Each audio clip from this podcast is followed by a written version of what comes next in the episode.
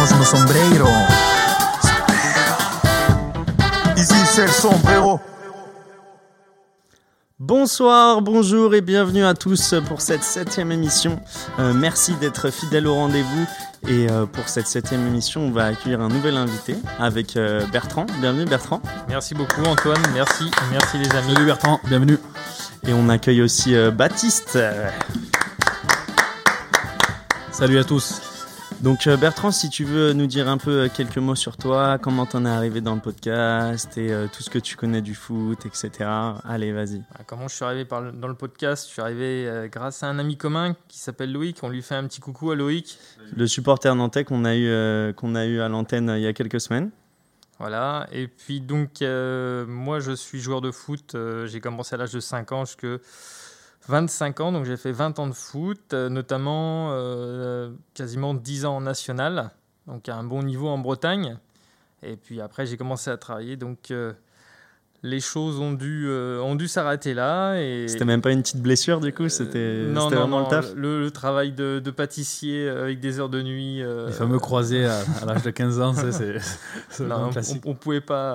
euh, Tu voulais pas enchaîner euh, la pâtisserie avec le match euh, le, dimanche à 10h on pouvait pas lier les deux.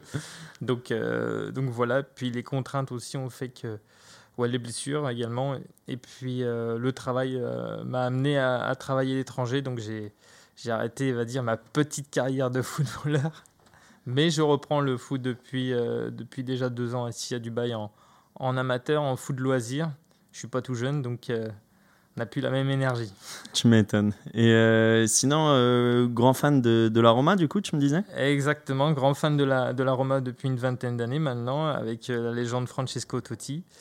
Et on aimerait, enfin, j'aimerais bien qu'il revienne au club, euh, peut-être en tant que directeur sportif ou même en tant qu'entraîneur, pour apporter un peu plus de, de qualité de jeu à cette Roma qui, malgré sa troisième place euh, en Serie A, n'est pas totalement satisfaisante. Il est parti, il s'est embrouillé avec euh, James Palota, c'est ça? Exactement, il s'est embrouillé avec le président ou l'ancien président, Ouais. parce que ça a été racheté par, par des Américains. Euh, D'américain à américain, du coup. Ouais, d'américain à américain, et euh, il est parti euh, depuis quelques années. Maintenant, la Roma, depuis que Totti et De Rossi sont partis, ça, c'est plus le même, euh, c'est plus la même Roma, on va dire. ça apporterait une âme à, à ce club, tu vois, d'avoir De Rossi et Totti dans le Revenir, revenir du sûr. ça serait, euh, ça serait exceptionnel. Quoi. Après, c'est une question de temps, j'imagine. Enfin, lui, il a Ouais, je- envie, les supporters en ont envie. Je pense que la direction, au bout d'un moment, le, le fera aussi. Ça dépend de. Ouais, c'est une du- question de timing, bon- je pense. On, on l'espère, parce que. Avec l'amour qu'ils ont pour la Roma, je pense qu'à un, un certain moment, je pense qu'ils sont, ils, ils reviendront au club. hein. C'est une question, une question de temps. ouais. Et, euh, et tu jouais à quel poste, du coup, Bertrand, en national Alors, j'ai. J'ai j'ai commencé en tant qu'ailier droit et euh, en, en vieillissant, je reculais dans les, dans, dans les lignes. Donc, euh, j'étais attaquant ailier droit, puis milieu droit, puis ensuite arrière droit. Ok. Donc, euh, donc voilà. T'as pas fini dans la cage. ça va, ça va. J'ai pas fini dans les buts encore, non, non. Et euh, du coup, bah, ça me permet de faire ma petite transition sur euh, la présentation de la semaine, parce que chaque semaine, du coup, on essaye de se présenter sur un aspect différent du foot. On a fait les arbitres, les stades, euh, les supporters, etc. Et du coup, là, cette semaine, c'était quel type de défenseur es-tu? Donc, euh, ça me permet de, de demander est-ce que toi, tu étais plus un mec qui cassait des jambes ou euh, qui débordait sur son côté euh, Oui, oui. Je, alors, je n'étais pas le genre de, de défenseur violent.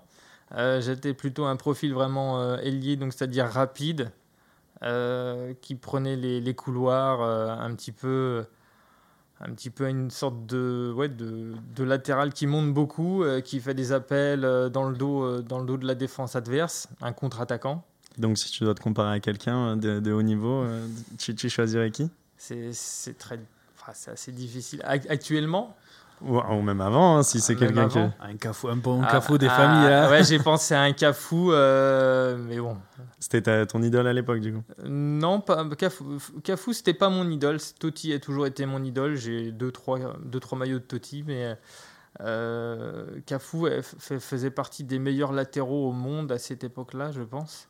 À l'époque, le Brésil, avec Roberto Carlos et Cafu sur les côtés, c'était exceptionnel. ouais. En tant qu'arrière droit, je pense que c'était l'un des meilleurs arrière droits au monde il y a quelques années déjà. Il y en a eu d'autres, hein, mais euh, il faisait partie des meilleurs. Baptiste, quel genre de défenseur serais-tu? Alors, euh, on reste encore dans les classiques, Mais euh, moi, j'aime bien les défenseurs qui, euh, qui commencent sur les côtés et qui finissent leur carrière dans l'axe. Euh, je trouve que c'est je trouve très très intelligent d'optimiser aussi au final ta carrière. Alors en tête, j'ai des mecs comme Maldini qui ont commencé à gauche et qui ont fini au final dans l'axe et à, des âges avancés, tout en apportant un, un niveau de jeu tout aussi élevé avec une excellence et une prestance et un apport collectif exceptionnel. Je pense aussi beaucoup à Thuram, Thuram qui était arrière droit, donc il fait la Coupe du Monde 98 en tant qu'arrière droit. Et, euh, et, au final, il finit, euh, il finit dans l'axe, notamment bah, la Coupe du Monde 2006, euh, où, il est, où il est dans l'axe. Quoi. Il fait une charnière centrale avec Boomsong, c'est ça je sais, sais même plus avec qui c'était. À, la base, Baptiste, il me semble que Lilian Thuram, quand il jouait à Parme avant d'aller à Turin, était en défense centrale. Et il ensuite, il passe à. Il passe, à il passe très très rapidement sur la droite. En fait, il, fait il fait très très peu d'années dans l'axe, mais c'est un mec qui était euh, la plupart du temps pendant des années, des années, ce soit à, enfin à fin de part, mais surtout à la Juve. À Juve, il jouait. À Juve, il, jouait qu'à droite. Il jouait, jouait qu'à droite. Et au final, euh, quand il a passé la trentaine, justement, euh, et c'est lui qui le demandait à ses propres entraîneurs, et mhm. même lui, avant même de revenir en équipe de France avec Domenech, sous la demande, quand Domenech est allé voir les, les anciens cadres. 98. Euh, ben, voilà, Thuram, entre autres, et, et, Zidane. Thuram lui a dit écoute, moi, si c'est pour revenir en équipe de France, c'est pour jouer dans l'axe, c'est pas jouer sur le côté droit. Donc voilà. C'est pour ça que j'aime bien ces, joueurs-là qui commencent généralement sur des côtés parce qu'ils ont les capacités physiques, ils ont le, ils ont le coffre. Et après, euh, au fil Avec l'expérience, ils se ressentent dans l'axe et ils apportent le meilleur de leur jeu au final. Exactement, leur vista, leur expérience. Et puis voilà, les efforts, entre guillemets, euh, notamment sur les courses, sont beaucoup moins importants que travailler sur, le, sur les côtés. Voilà. Moi, je serais euh, plus, tu vois, le, le stopper à l'ancienne. C'est quand tu joues en district, là. Le, numéro, numéro 4. Le 4. tu vois. Mais même, tu vois, quand on fait un 5 ou quoi que ce soit, j'adore, euh, j'adore me mettre dans l'axe euh, en défense parce que je, je trouve que c'est un beau poste quand même. je te parle pas du, du 4 casseur qui, qui finissait pas un match, hein, mais un bon 4, tu vois, qui se focus que sur le ballon, pas sur le joueur et qui sait mettre le pied quand il faut, quoi. Qui prend les, les bonnes décisions au bon moment. Du coup, lequel joueur? Ah, je me comparais pas à un joueur, mec. clairement, ce serait, ce serait, ce serait euh, clairement mal, mal placé venant de moi. Et vu que j'étais gardien, surtout, euh, j'aurais jamais eu les, les compétences euh, pour faire ce poste-là à un niveau assez élevé. Euh, du coup, on va passer euh, au petit agenda. Donc, on fera la, petite info décalée euh, qui, parle de, l'histoire des clubs. Puis, on parlera un peu de la Ligue 1 et un peu de la Ligue des Champions aussi, parce qu'on avait fait des, pronostics la semaine dernière qui s'étaient pas avoués fameux. On arrête les pronostics. et du coup, on fera le, pari des deux visages, parce que PSG qui a montré une super performance contre le Barça et hier soir contre Monaco au parc qui a été totalement différent et qui n'a pas réussi à se procurer d'occasion avec plus de 75% de la balle pourtant. Euh, on parlera aussi euh, du coup de Marseille, ses supporters et son futur coach, vu qu'on on annonce un accord avec un nouvel entraîneur. Et on parlera aussi du coup de Dijon qui coule, de Nantes, Lorient et Nîmes pour la bataille dans, pour le maintien, Lille et Lyon qui sont au rendez-vous, donc on fera un petit état des lieux. Et euh, aujourd'hui, le débat sera euh, autour du coup de l'avenir du foot européen et un peu des, grands joueurs, euh, parce qu'on voit depuis la semaine dernière pas mal émerger cette comparaison Haaland, Mbappé avec Cristiano Messi. Donc pourquoi on veut toujours un duel et est-ce qu'au final le football européen à ce genre de, nouveaux joueurs, on va dire, euh, physiques, techniques, athlétiques, avec toutes les, caractéristiques au final, euh, ce qui n'était pas le cas avant.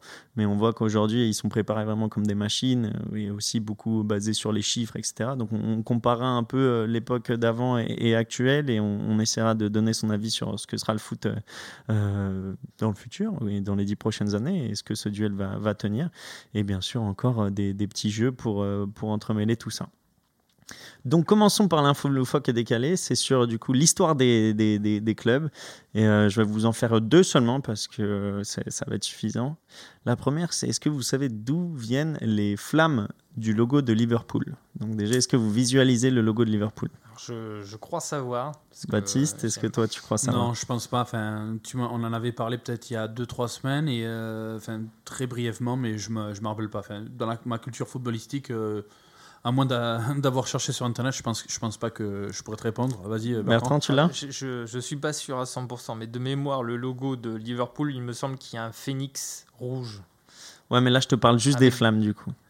C'est pas sur, euh, sur le phénix rouge, c'est juste euh, les flammes. Alors, les flammes, non, je. Aucune idée. Aucune idée, Antoine. Ok. Qu'est-ce que l'histoire de Liverpool vous évoque? Quand, quand vous pensez à Liverpool, vous pensez à quoi? Il y a les- un, les- un les- événement qui a- Il y a eu un drame il y a quelques années. Ah. Le drame diesel? Non, pas le drame diesel. Où il y a eu une euh, tribune qui s'est. euh, Non, un c'est pas une accident tribune. dans une tribune. Accident de- d'avi- d'avion, je crois. Non, ça, c'est Manchester United. ouais. Donc en gros, c'est le, le disaster de Hillsborough. À Hillsborough, bien sûr. Et donc en gros, euh, du coup, il y a des centaines de, supporters euh, qui sont décédés ce, jour-là. C'était le 15 avril 1989. Euh, C'était pour un, match en fait à Hillsborough Stadium à Sheffield. Et en gros, ce qui s'est passé, c'est qu'il y a eu des mouvements de foule et tous les supporters sont arrivés du même côté. Et du coup, ça a créé des mouvements de panique, des mouvements de foule parce que c'était pas du tout en fait aux normes à l'époque. Et il y a eu plusieurs centaines de, de décès. Et du coup, c'est pour ça que Liverpool a rajouté les deux flammes de chaque côté de son logo pour pour une référence et un hommage au final aux personnes décédées euh, ce jour-là. Donc euh, un match qui est posé euh, à Sheffield à Liverpool. Bah, euh, Voilà, première petite anecdote. Et la deuxième, euh, du coup, je ne sais pas si vous la connaissez. Est-ce que vous savez d'où viennent les couleurs euh, du club de l'Atlético Madrid? Euh, alors, je sais qu'on les surnomme les colchoneros, donc les vendeurs de matelas, c'est ça? Ouais, mais c'est pas, ça vient pas de, c'est pas de là? relié. Non. Ça vient pas de là, non Euh, aucune idée non plus. Là, Le rouge, euh, les Rory Blanco, comme on dit. les- Ouais, vous savez pas? Aucune idée. ouais, J'ai peur de te dire une connerie, donc. Ouais. euh, Alors en gros, c'est euh, au tout début, euh, c'était des Anglais en fait de Madrid qui ont voulu créer un club, un autre club à Madrid. Et euh, ils venaient d'une ville euh, en particulier en fait en, en Angleterre. C'était Southampton. Putain, le Et dire. du coup, il est parti couleur. chercher les maillots là-bas parce qu'ils n'avaient pas de maillot, ils n'avaient rien. Et du coup, il était reparti euh, chez, euh, chez sa famille chercher les maillots. Il avait pris un jeu de maillots euh, qui était, euh, qui était euh, blanc et rouge, du coup, Rory Blanco. Et c'est resté les, les couleurs du club. Et il me semble même que le short bleu, en fait, ça vient d'un autre club de Southampton ou à côté de Southampton. Euh, et euh, donc voilà. Et parce qu'il n'avait pas réussi à avoir euh, les shorts aussi. C'est vrai que c'est une tenue un peu atypique, c'est-à-dire qu'on a un short bleu avec un maillot rouge et, euh, rouge et blanc. Ouais. C'est pas commun. Bah, ça vient de là au final. J'avais jamais remarqué leur, leur short, il est, il, il est, euh, il est, il a une couleur bleue, le, le Ouais, short le short, il est bleu. Bah, même le logo, en fait. Le logo, Ah, il mais est- un bleu nuit, vraiment Ouais. bleu quand même euh, C'est foncé, foncé. non Et le logo, au final, bah, tu as l'ours qui est à côté de son arbre. Ça, c'est un, un des logos de la ville de, de Madrid parce que c'est un petit, un petit monument dans la ville de Madrid. Et après, euh, les bandes, en fait, ça vient de Southampton. Ok. Voilà. Donc, euh, les petites infos décalées de cette semaine. Euh, commençons du coup à parler de euh, la Ligue 1 et euh, de, euh, des, des matchs qui sont déroulés ce week-end. Donc, est-ce que vous avez vu euh, tous les matchs? Est-ce que vous en avez vu quelques-uns, messieurs? Quelques-uns, pas tous. hein. J'en ai vu quelques-uns. Vu les purges qu'on qu'on s'inflige en ce moment, bon, c'est euh, c'est assez compliqué, tu vois. Donc, vous avez regardé quoi chacun de votre côté? Alors moi j'ai regardé Nîmes-Bordeaux, dans de Marseille, Euh, j'ai regardé un résumé du PSG Monaco, j'ai regardé quoi un Saint-Étienne-Reims, Euh, il y a eu quoi d'autre? C'est déjà pas mal si t'as regardé ça, honnêtement, félicitations. ouais, ouais, je crois que c'est les trois de Ligue 1 que j'ai regardé. Baptiste, hein? T'étais motivé. Euh, du coup, j'ai fait euh, Nantes-OM en intégralité, euh, Paris-Monaco en quasi-intégralité. Et après, j'étais en multiplex entre Saint-Etienne, Reims et euh, un peu Nîmes-Bordeaux aussi. Ouais. Ouais. Et je t'avoue que j'ai vite switché quand j'ai regardé le Nîmes-Bordeaux. Le, le Nîmes-Bordeaux a été très intéressant parce qu'on sent que Bordeaux euh, vrille totalement. Ouais. Bah, même quand tu écoutes le coach, ce qu'il dit à la fin du match, il Gasset, reste ouais. 12 journées. Gassé, il te dit Ouais, bah, il faut qu'on gagne encore 3 matchs pour se maintenir. Alors que le mec, enfin, normalement, tu peux faire beaucoup mieux quand il reste 12 journées. C'est euh, assez inquiétant ce qui se passe euh, à, à Bordeaux en ce moment, surtout les déclarations de la semaine dernière de Adlil. Ouais. Adli, Adli. Adli, Adli, ouais. qui a mis quand même une bonne cartouche à ses dirigeants euh, et qui a remonté un peu les bretelles aussi à certains joueurs. Ouais, c'est coéquipier, ouais. Euh, Donc euh, on sent qu'il y a une ambiance qui n'est pas au beau fixe du côté euh, des Girondins de Bordeaux. Ça fait quand même 4 ou 5 matchs qui ne gagnent pas. Hmm. Donc c'est soit nul ou défaite. Euh, Et le nul, c'est contre Marseille, quand Marseille a joué à Ah, 9 contre en 11. 9 contre e- 11. Exactement. C'est assez couillu quand même, je trouve, de- d'un- d'un d'un mec de 20 ans. Au final, moi, je peux, je peux, je peux rien, je peux, je, je lui reprocherai pas. Alors, on n'est pas là pour parler que de, que de lui, parce qu'après, on, on va parler des, des matchs de Ligue 1. Mais je trouve que à son âge, 20 ans, 21 ans, euh, sortir ce genre de choses, c'est que quelque part, il est, il est lucide. Alors, ouais, ok, il met un taxe à ses dirigeants et à ses coéquipiers, mais quelque part, il, il pointe le doigt euh, Il- sur les problèmes en interne, quoi. Exactement. Et puis Bordeaux, ça fait un moment que ça va pas. Hein. C'est pas juste cette année. Euh, Nîmes mérite largement sa victoire. Ils ont été combatifs. Ils veulent s'en sortir. C'est vrai. Euh, C'est vrai. Il n'y a, y a rien à dire sur la victoire de Nîmes hier soir? Bah après, il y, a- il y a deux choses. Euh, Pour Adli, je pense qu'il n'y a pas d'âge pour être un, un cadre, parce qu'au final, s'il se sent bien dans le vestiaire, ça fait deux ans qu'il est là et qu'il sent qu'il a cette prestance, il peut prendre la parole et, et dire ce genre de choses. Euh, après, par rapport à l'opposition, Nîmes, en ce moment, euh, bah, et en gros, depuis qu'ils ont gagné contre Dijon, euh, ils savent que en fait euh, c'est leur euh, baron d'honneur. Euh, donc du coup, là, je crois que du coup ils ont battu Dijon à Dijon. Là, ils ont joué Bordeaux chez eux. Hmm. Et là, ils ont le match en retard contre Lorient, mercredi soir. mercredi et ils jouent ensuite Nantes. Ouais. Donc en gros, là, c'est que entre Dijon, Bordeaux, ils les ont gagnés, mais Dijon, euh, Lorient et Nantes, c'est que des concurrents en fait pour le maintien. Ouais. Et les mecs, euh, donc du coup, là, viennent d'engranger 6 points. Ils voient que Lorient aussi était sur une, une superbe euh, série avant de, de perdre contre, contre Lille. Euh, donc je pense qu'ils sont en train de s'enlever les doigts et de se dire euh, c'est notre dernière chance. quoi. Ouais, ils sont en mode revanchard, comme Ouais. un, peu, un peu Lorient. Bon, Lorient, c'est. euh, Les crocos ont les crocs. Ouais, ça va plaire à Baptiste. ouais, je valide, je valide. Euh, et, et on oublie aussi de dire qu'ils ont perdu un match contre Monaco, mais en faisant un super match. hein. Je crois que c'est terminé que 4-3. Ils ont perdu chez eux 4-3, mais en sortant quand même un gros match contre une belle équipe de Monaco. Mhm. Donc il faut les encourager, c'est Nîmois, même si bon, moi je suis breton, donc plutôt l'orientais, mais, euh, mais oui, c'est Nîmois, ils ont fait une grosse prestation hier soir. c'est Lorient ou Nîmes T'es sûr que c'est. Ouais, c'est. euh, De quoi? Ah non, c'est euh, non, c'est le 2 partout, non, c'est le fameux 2 partout de la Discord. Lorient Monaco. Lorient Monaco, ouais, autant pour moi, ouais, c'est ça. Euh, donc, euh, toi, comment tu vois les choses, Bertrand, pour cette fin de Euh, saison je- euh, je dans pense- le maintien? Je pense que Dijon va, a déjà quasiment abandonné, à mon avis, vu le match que j'ai vu contre Lens aussi. Ah, Moi, partie. si je dis Dijon 20e, euh, Je- sans Je aucun problème. pense que Dijon va. Et après, ça va, ça va batailler dur entre Nîmes, euh, Lorient et Nantes. Je pense que c'est, ça va jouer entre ces trois-là. Il me semble qu'il y a deux qui descendent et un troisième barragiste, c'est bien ça? C'est ça. Donc, il y a encore un qui descend sur ces Euh, trois-là. Parce qu'il y a un creux qui est, qui est fait maintenant. Il y a, a 4-5 points entre Ouais, le, ouais, ouais. le 17 et le 16e. Et puis euh, Nantes a bien récupéré avec euh, Camboire, qui a repris, je pense, un petit peu euh, les choses en main. Mais bon, ça va se jouer entre ces trois clubs, je pense. Je pense qu'en Boré, ça va être un, un vrai, un vrai qui tout double en fait. C'est soit ça prend et euh, les mecs euh, arrivent à, se- à- à se tenir, ou soit c'est euh, à partir des deux prochains matchs, là tu, tu auras peut-être la réponse à, à ta question. Quoi. Là, tu vois, le match qu'ils ont fait contre l'OM, euh, au final, c'était bloc bas. euh, Ouais, ben, ils font match nul. Hein, mais en, bon. parlant, ben, en parlant du, du- ben, pour parler sur, euh, sur le- les, les matchs de- du week-end, du coup, ben, Nantes-OM, bon, c'était encore une, une fois de plus une purge. Bon, avec l'OM, Surtout la première mi-temps. On commence, on commence à avoir l'habitude. Alors, il n'y a pas de fluidité au milieu de terrain. C'est vraiment, c'est du kick pour moi. J'ai l'impression de, de, de regarder presque du rugby. C'est du kick and run. C'est, euh, tu, euh, tu passes de la défense à l'attaque et tu oublies les milieux de terrain ou les milieux de terrain jouent pas. Alors, ah, alors c'est un peu, euh, ah, comment dire, je nuance ça malgré le fait que des mecs comme Gay, Camaro au milieu de terrain, bah, c'est jeune, c'est, ta- talentueux. Y a, tu sens qu'il y a quelque chose, mais ils sont, ils sont trop seuls. Enfin, tu ne peux pas jouer deux, mecs pour, pour 11, c'est pas, pas possible, tu vois. Alors d'accord, il nous manque Milik devant. Euh, euh, quand il lui tombe un œil, il, joue bien. Bon, le match contre Nice, il a plutôt, plutôt pas mal joué. Euh, Et là, le but contre, contre Nantes, il est quand Oui, même il pas il mal. marque, il il met marque. un beau plat du pied. hein. et marque, il marque aussi. Mais c'est trop peu. Tu peux jouer les deux joueurs et demi, trois joueurs sur, sur, euh, sur 11. Tu peux, tu peux pas. Tu, tu- c'est, compliqué. Et aussi, pour, pour revenir aussi sur le niveau de Nantes, alors, euh, la première mi-temps de Nantes contre Angers avait été. euh, enfin, plutôt bonne, je dirais pas excellente, mais plutôt bonne, avec euh, beaucoup d'allants offensifs où les, où les mecs marquent deux buts en, en 5 minutes. Et, euh, et bon, après une deuxième mi-temps un peu, un peu moins attrayante. Et tu te disais, bon, on va, aller, on va, on va tomber peut-être sur un Nantes un petit peu plus entreprenant qui, euh, bah, qui a changé d'entraîneur et, euh, et justement de revancharde. Et au final, bon, bah, Nantes, c'est faible. Et puis nous, on s'est mis à, leur niveau aussi, loin. Donc euh, euh, c'était, c'était triste, à, triste à voir. quoi. En fait, je, je dirais que Nantes s'est mis en tête que bon, l'OM était favori, donc bloc bas, comme tu le disais Antoine. Et l'idée c'était de jouer en contre-attaque et de trouver les opportunités. En fait, il marque sur une erreur du gardien marseillais. Bon, après c'est comme ça. Je t'entends dire oh putain, ça veut dire quoi ça, Baptiste? Steve, enfin voilà, après, euh, je, sur sur le coup, je- devant l'écran, j'ai failli le briser en deux, je suis devenu, je suis devenu fou, mais, Et avec du recul?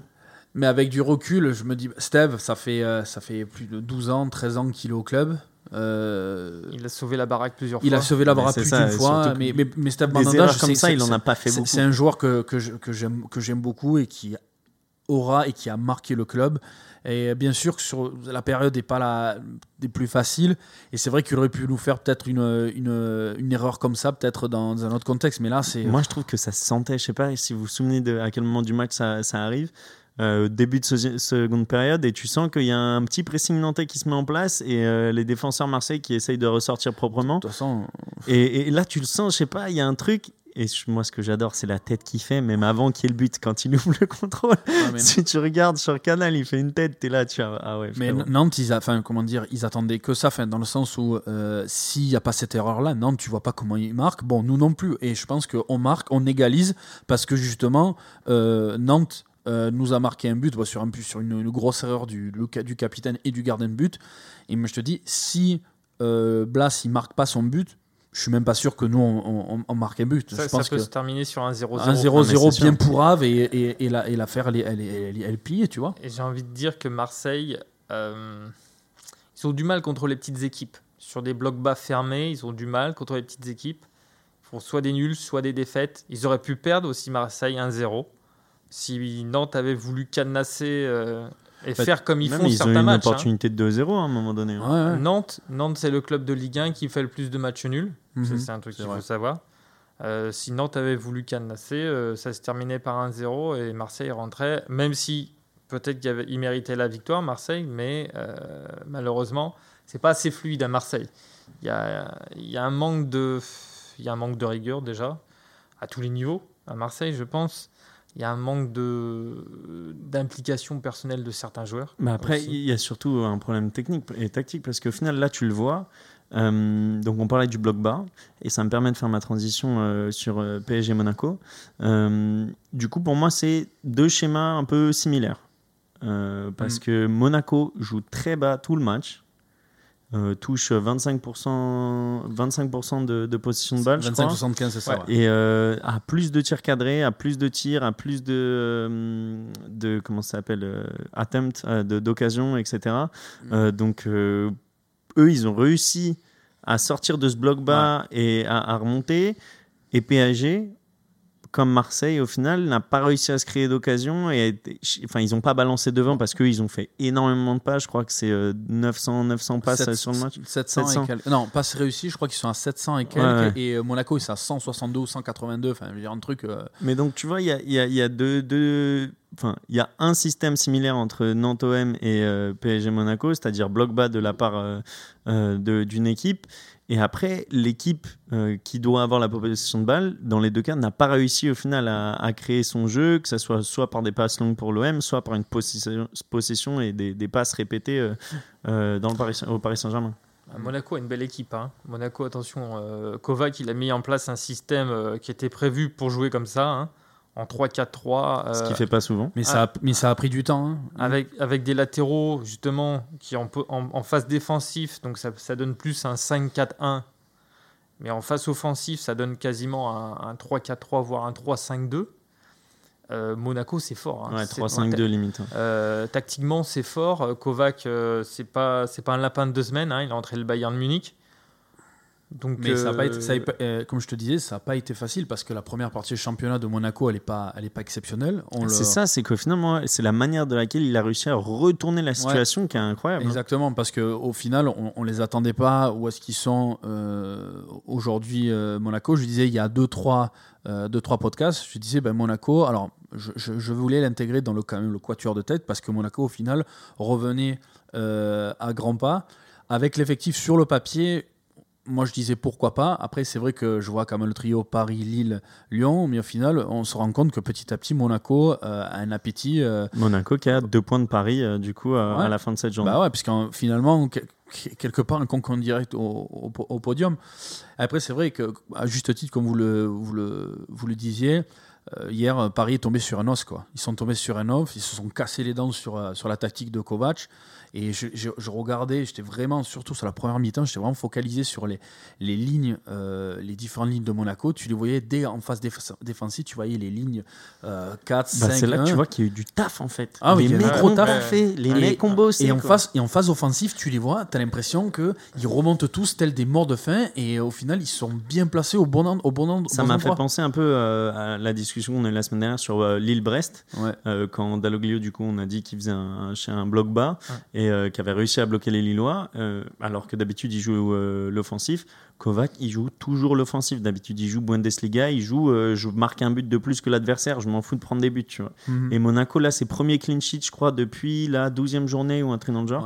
Ouais. Donc, c'est c'est de la folie parce que normalement, ils prennent toujours des buts. Et le fait qu'ils aient, qu'ils aient pu être aussi rigoureux euh, dans le schéma tactique, je trouve que c'est une super prouesse. Parce que devant, en plus, tu as, un mec comme Ben Yedder qui, euh, Ah ouais. qui, qui marche Ben Ben Yedder, très très fort, très fort. tactiquement, intelligent, balle au pied, c'est. Et, même dos au but, pour son gabarit, t'as vu, enfin, il arrive toujours à se sortir de situations, même dos au but, alors que c'est un mec, il a un petit gabarit, quoi. Alors c'est vrai qu'on disait qu'il avait un, un gros boule la, la dernière fois, c'est moi qui disais ça. mais, mais force est de constater qu'il il utilise son physique à bon escient et au service de l'équipe. Et je trouve que c'est c'est super de sa part, quoi. Et en parlant de Paris, justement, cette année, Paris, ils ont joué euh, donc euh, les trois, euh, du, les trois premiers du championnat, donc ça, Lyon, Lille et Monaco, donc les, les, les, les- les gros clubs, quoi. Et ils ont pris un point sur 16 possibles. Et Ouais. ils ont perdu contre Marseille chez eux aussi. Et ils ont perdu contre Marseille également. Donc euh, au match aller contre Monaco, ils gagnaient 3-0 à la mi-temps. Euh, euh, non, 2-0, 2-0 à la mi-temps et ils perdent 3-2 à la fin du match. Euh, donc ou ils ont fait nul, soit ils ont perdu. Donc en gros, globalement, je crois qu'ils ont fait 0-0 contre Lille au match aller. Ils ont pris un point sur 16 possibles, Paris. Alors qu'avant, ça, c'était euh, ça, c'était du jamais vu. Paris, il gagnait toujours contre les gros. D'ailleurs, euh, du coup, euh, vu qu'on on parle de Paris, on va accueillir notre euh, premier internaute euh, de la soirée, donc euh, Dylan, supporter parisien. Tu nous entends, Dylan? Ouais, je t'entends super bien. Parfait, bienvenue dans Sombrero. Euh, Ouais, donc dis-nous, toi, qu'est-ce que tu as pensé euh, un peu du match hier et euh, de la différence de visage entre le, le PSG qu'on a vu au parc contre Monaco hier soir et celui qu'on a vu au Camp Nou mi-semaine dernière C'est quoi la sensation que tu as avec cette différence de jeu et cette différence de volonté? Bah moi, je trouve que ça résume bien déjà le, le début de, de championnat de, de Paris, en tout cas son début depuis son début de saison. Euh, c'est irrégulier au possible. Quoi. Tu peux pas euh, proposer un match aussi complet contre le Barça chez eux euh, avec euh, 11 chiens sur le terrain qui font les efforts pour tout le monde, où ça joue vers l'avant, et un match contre Monaco du début à la fin, mais c'est c'est c'est nul quoi.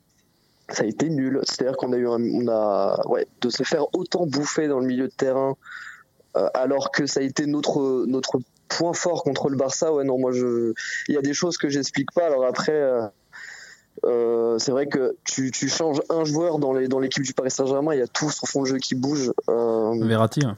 ah, Et tu bah penses, tu que toi, c'est c'est- c'est que Verratti, euh, enfin c'est le manque de Verratti qui a fait que vous n'avez pas réussi à, à mettre votre jeu en place hier? Ouais, si t'analyses bien, Paredes contre Monaco, il fait que des passes latérales, il n'arrive pas à trouver un mec dans le milieu, enfin un milieu offensif, un peu comme Verratti était euh, au Barça, où tous les deux ça a été mais un, un régal à regarder contre le Barça. Là, il y a pas euh, Herrera et Herrera, bah c'est pas c'est pas ce qu'il sait faire. Donc on s'est retrouvé Ouais, avec trois milieux avec Ouais. des, des des profils beaucoup plus défensifs et ça s'est ressenti quoi. Il y avait personne qui décrochait chercher un ballon dans le milieu et euh, et tu finis Ouais, un match où tu fais aucun surcadré quoi. Dylan. Ouais, Pare- Paredes, pour moi, par rapport au, au match contre, contre le Barça, était, euh, était trop bas. Et on s'est rendu compte, dès que Paredes joue, euh, joue trop bas, euh, c'est Mhm. compliqué d'a- d'apporter ce qui, euh, euh, ce qui- ce qu'il est supposé apporter. Alors, juste par rapport à tu disais, il manque un joueur. C'est vrai qu'il il, manque, manquait Verratti. Au final, euh, le trio euh, constitué donc, contre le Barça, donc Gay, Verratti et, et Paredes. Alors, c'est vrai que les trois, au final, se complétaient dans le sens où ça, ça, interchange- ça inter- ça interchangeait beaucoup, ça se relayait sur le terrain. On, voyait un petit peu un Verratti qui était un petit peu plus offensif, mais pas. Enfin, je l'ai pas vu en numéro 10 organisateur, mais un mec, on va, on va dire, milieu, de- milieu un petit peu plus offensif. Et, euh, et tu vois que et ça fon- fonctionnait bien. Alors, c'est vrai que j'ai critiqué. euh, Paredes euh, et bon Verratti, Verratti, je le critique déjà depuis euh, depuis plusieurs plusieurs mois et même plusieurs années mais euh, alors les deux ont enfin enfin apporter, je pense, satisfaction, et pas comment, mais aussi enfin, au, PSG, en règle générale, dans le sens où si euh, le, le, PSG gagne 4 à 1 au Barça, c'est euh, alors grâce à Mbappé, mais Mbappé, il brille aussi grâce, grâce au travail des, des milieux de terrain qui ont, qui ont, qui ont fait un, travail de ça euh, énorme, tu vois. Moi, je pense que, bon, Verratti, c'est clair qu'il a apporté quelque chose de différent au Camp Nou, mais hier, c'est surtout l'envie, tu vois. Comme disait Dylan au début, c'était des chiens au Camp Nou, et hier, il y avait pas, ils faisaient pas les efforts les uns pour les autres, tu vois. C'était, ça marchait il n'y avait pas de la fatigue. Il n'y avait aucun appel. Il y avait, enfin, c'était, euh, c'était terrible de dire que euh, le match du Barça pouvait être aussi loin, en fait, enfin, dans les esprits. Tu vois ce que je veux dire C'est que tu as, la même équipe, le même maillot qui se retrouve sur, sur un terrain de foot, mais tu as d'un jour sur l'autre une envie, mais qui est complètement différente, quoi. Et ça, c'est vraiment le résumé de, notre saison en ce moment avec le Paris Saint-Germain. C'est ça choisit les matchs, ça, euh, ça propose. Alors, comme là, on l'a vu contre le Barça, on voit qu'on a le potentiel pour pouvoir euh, euh, vraiment proposer un jeu construit avec vraiment une grosse envie sur le terrain. Mais enfin, tu, j'arrive pas à expliquer comment contre Monaco, euh, enfin hier soir, on a pu être aussi nul, quoi. Parce que franchement, pour moi, on a bah, été ce Qui est bizarre, ce qui est bizarre surtout, c'est que t'es personne qui disent rien à la mi-temps, au final, parce que la situation, tu peux la changer. Si t'as un leader ou un entraîneur qui prend de la voix pendant la mi-temps et qui dit les gars, enlevez-vous les doigts et euh, faites le taf parce que même si vous n'avez pas envie, euh, bah, c'est un concurrent direct euh, pour une place au podium. bah, moi, c'est ça qui me fait peur au final, c'est que tu te dis, il n'y a personne qui le réveille. Attendez, attendez, 30, 30 Alors après, Dylan, moi, je, te, je, te rejoins, je te rejoins, Dylan, sur une petite chose. Après, contre le Barça, alors Paris, comme tu dis, c'était 11 chiens sur le terrain, ils ont fait le taf, le milieu de terrain était monstrueux, Paredes Verratti, c'était magique. Par contre, le Barça, on a vu quand même une faible équipe du Barça, si je peux me permettre. Euh, la défense du Barça en ce moment, euh, c'est euh, catastrophique. Mhm. Piqué l'anglais ou Miti, Jordi Alba, c'est, ça fait peur. je pense qu'il y a certains cadres du Barça, ils ont lâché un peu l'affaire. Bah, Piqué revenait de blessure de je sais pas combien Aussi. de temps. Donc déjà, mettre, mettre un mec comme Piqué qui n'a pas joué depuis trois mois contre une équipe qui est quand même comme le PSG qui, qui a de la vitesse c'était un peu dangereux. Euh, ils ont fait match nul 1-1 euh, contre Cadix hier soir, le Barça, donc euh, ça montre déjà que c'est pas costaud costaud. concernant le match contre Monaco, il manquait de volonté. Alors je sais pas s'ils choisissent leur match parce que je pense qu'ils ont quand même envie d'aller chercher le titre cette année. Mais ah bah, ça a se demander quand tu vois des performances comme ça quand même. Ouais non, ouais, on peut se poser des questions. Il y a, je pense que Marquinhos euh, au niveau de sa défense, il faut qu'il la recadre un petit peu, parce que ça manquait d'un vrai taulier. J'avais l'impression qu'il n'y avait pas de patron sur le terrain hier soir. Ah, c'est ça dont je parle quand je parle de leader, tu vois. Il faut que Marquinhos, euh, moi je me souviens de lui quand il, est comme un chien avec Thiago Silva contre Chelsea il y a quelques années. Ça fait longtemps qu'on l'a pas vu hargneux comme ça. Et aussi, bon, ce qu'on peut noter aussi, c'est Icardi. Hein. Icardi, je pense que lui, il peut choisir ses matchs parce que contre le Barça, on le revoyait défendre, se démener revenir quasiment au milieu de terrain, chercher les ballons. Euh, contre Monaco, euh, c'est faible, hein, c'est fantomatique un petit peu. Alors après, ce qui, ce qui, peut, ce qui peut aussi expliquer euh, cette différence de jeu qu'on a eu contre le Barça et contre Monaco, c'est comme tu le dis, ouais, au Barça, il y a quand même, ils, ont, ils commencent à avoir vraiment des très très gros problèmes hein, dans cette équipe où où euh, on parle quand même du, du FC Barcelone et que sur chaque action qu'on a eue, on a été ultra dangereux. Alors oui, je pense qu'il y, y, a un gros problème aussi de leur côté dans l'effectif. Maintenant, on va pas se mentir quand même que Monaco euh, hier a quand même mis un peu le bus. Et, euh, et en Ligue 1 aujourd'hui, pour faire déjouer le Paris Saint-Germain, faut mettre un bus. Il faut jouer en 5-4-1 avec un attaquant qui qui redescend. Et derrière, bah, tu t'aperçois que si t'as pas un bon meneur de jeu qui va jouer 10 un peu derrière les attaquants et qui va leur proposer des des, bons ballons dans la surface ou quoi que ce soit, bah derrière, bah on bah C'est exactement ce que c'est exactement ce que je voulais te dire, euh, Dylan. C'est que euh, pour rebondir sur ce que tu dis, alors euh, Neymar n'était pas là euh, contre contre le Barça, mais oh. le PSG le, le, PSG quand même a réussi à tirer son épingle du jeu. Alors j'ai pas envie non plus de, euh, de, minimiser la victoire contre le Paris Saint-Germain. Comme l'a expliqué Bertrand, il y avait, on était en face d'un petit Barça. C'était pas un Barça où tu avais les Luis Suarez, tu avais les Neymar en face et les euh, euh, Busquets, Piqué et compagnie en forme. Mais bon, après, ça reste quand même une performance.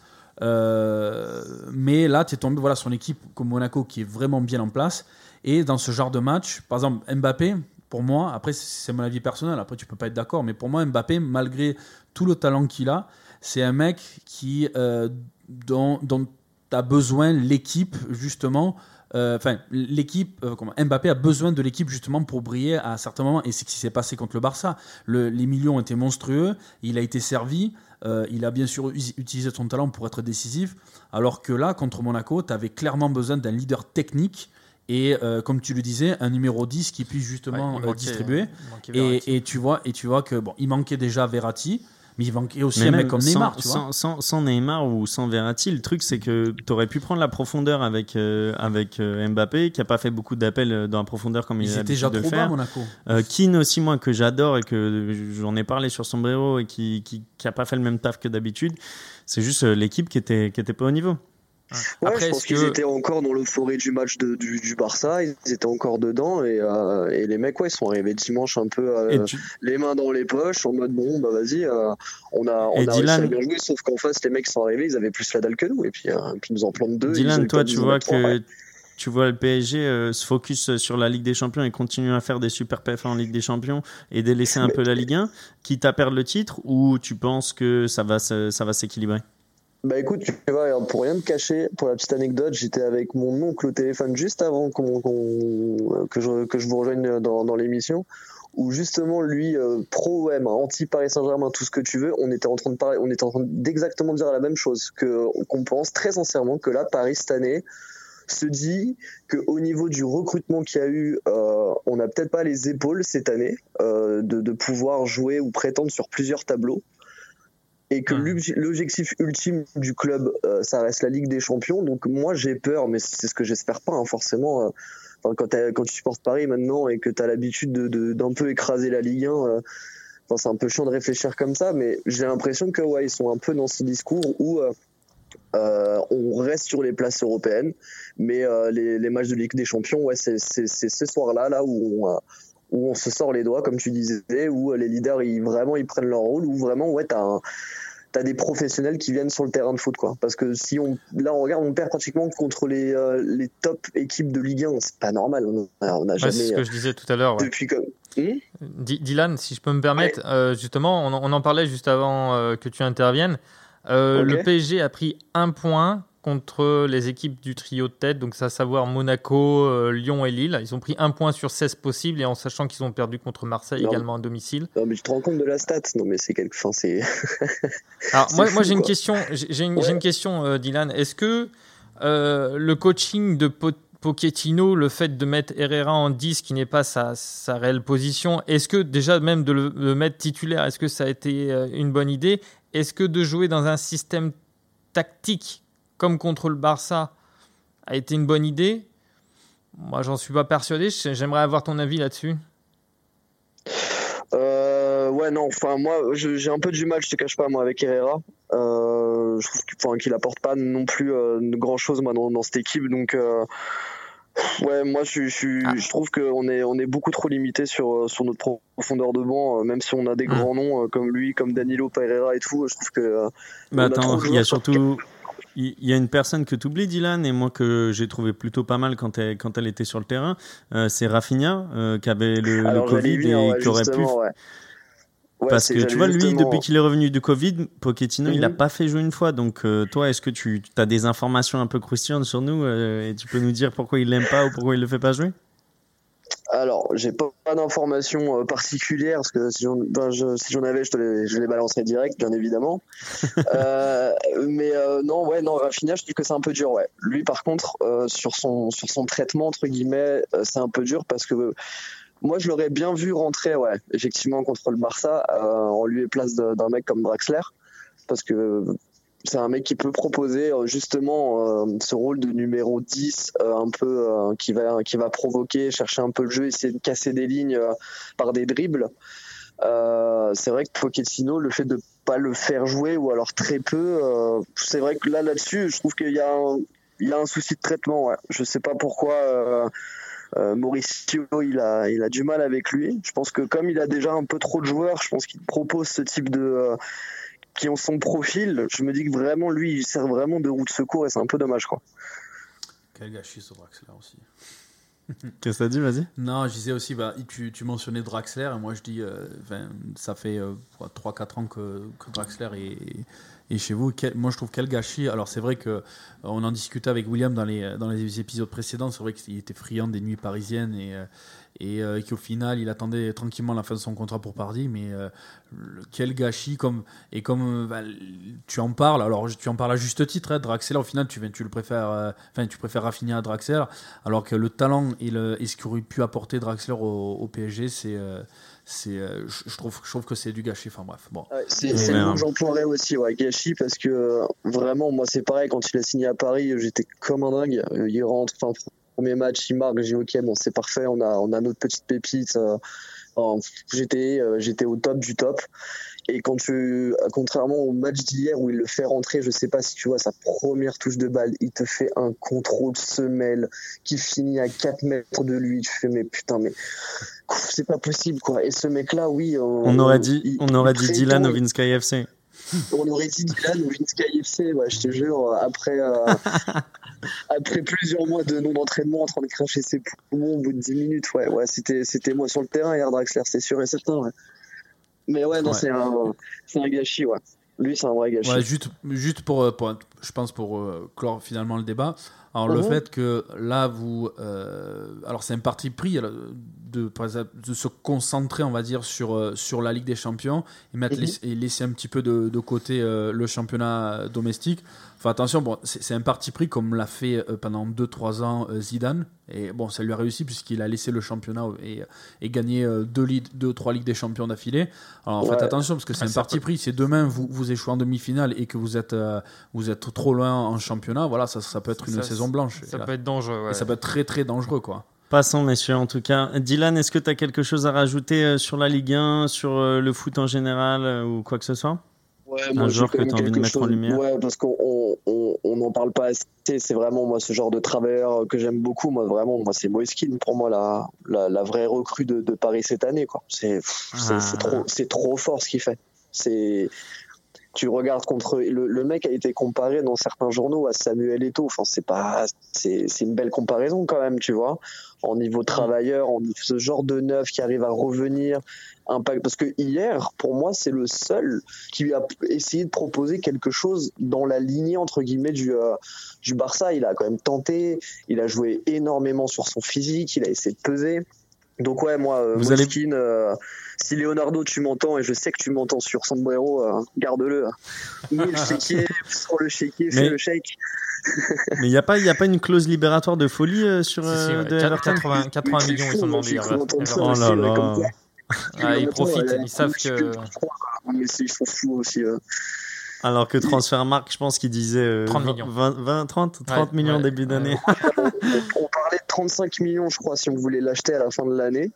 Mais comme on n'avait pas mis d'option d'achat dessus, là, Everton, en gros, se disent euh, bah tiens, on va tenter le tout pour le tout et si on multipliait son prix par 3, quoi. Non, mais, euh, alors que C'est il Ancelotti, c'est Ancelotti qui te l'a fait à l'envers là sur ce coup, sur ce Ah, Dylan. fois. Ancelotti, faut qu'il arrête de la mettre à l'envers, je l'aime bien, moi, merde. Bah, Ancelotti il se, frotte les, il faut- il se frotte les mains puisque à mon avis il doit avoir un, contrat béton avec euh, Bah, bien sûr. avec Everton. Là, Ancelotti, il a dit bon, ben, on, va, on va essayer de le faire jouer, on va voir ce qu'il vaut. Et puis, s'il fait une très bonne saison, paf, je te, je te, remets, je te remets dans le 11 titulaire de- d'Everton. hein. De toute façon, en termes de salaire, il ne sera pas à plaindre, le petit, euh, le petit Et Kylian, à côté de euh, Richarlison, ça peut avoir de la gueule. hein. Ouais, aussi. Ouais. Mais attends, t'as Cal-. Calvert Lewis devant Calvert aussi, qui Lewis est très très bon aussi. Donc, euh, il y, a du- il y a du monde. À la limite, tu peux le faire jouer, un, tu es en KK2, tu peux le mettre un- en tant qu'ailier Bah, droit, même à droite, pareil. Ouais, ouais, à droite, ouais, ouais, ça- oui, oui, pourquoi Bon, pas. Dylan, t'as un petit message à faire passer, un dernier truc à dire? Euh, bah ouais, franchement les gars, hein, continuez, euh, continuez comme ça. Moi, j'écoute vraiment toutes les émissions. Déjà demain, encore une fois, je vais écouter. Continuez, c'est super cool. C'est- vraiment ludique. C'est euh, c'est, tu vois, chose un peu marrante, mais t'arrives à inviter des supporters de Nantes et de Bordeaux. Alors je pense pas que ça court euh, énormément les rues, donc je trouve ça super. Tu vois, d'avoir le point de vue de ces mecs-là aussi. Donc non, enfin, vraiment, je trouve que ouais, continue comme ça, c'est vraiment super. Donc euh, et puis donc ravi d'avoir été invité dans ton émission. Bah, merci beaucoup, Dylan. Ça fait plaisir et à très Avec bientôt, du coup. Et on souhaite le meilleur au Paris Saint-Germain. T'enverras un Merci, maillot de. Paredes euh, signé si tu veux. Ouais, tu vois, Paredes, respecte-le un peu plus. Hein. Sinon, je rappelle, j'ai le numéro maintenant. Ouais, t'inquiète, t'inquiète, je vais, euh, je vais me faire, je vais me le faire tatouer euh, sur le Ah, Allez, à plus, Dylan, Tu fais gros yeux bleu ciel. Allez, bonne, bonne journée. Allez, ciao, ciao.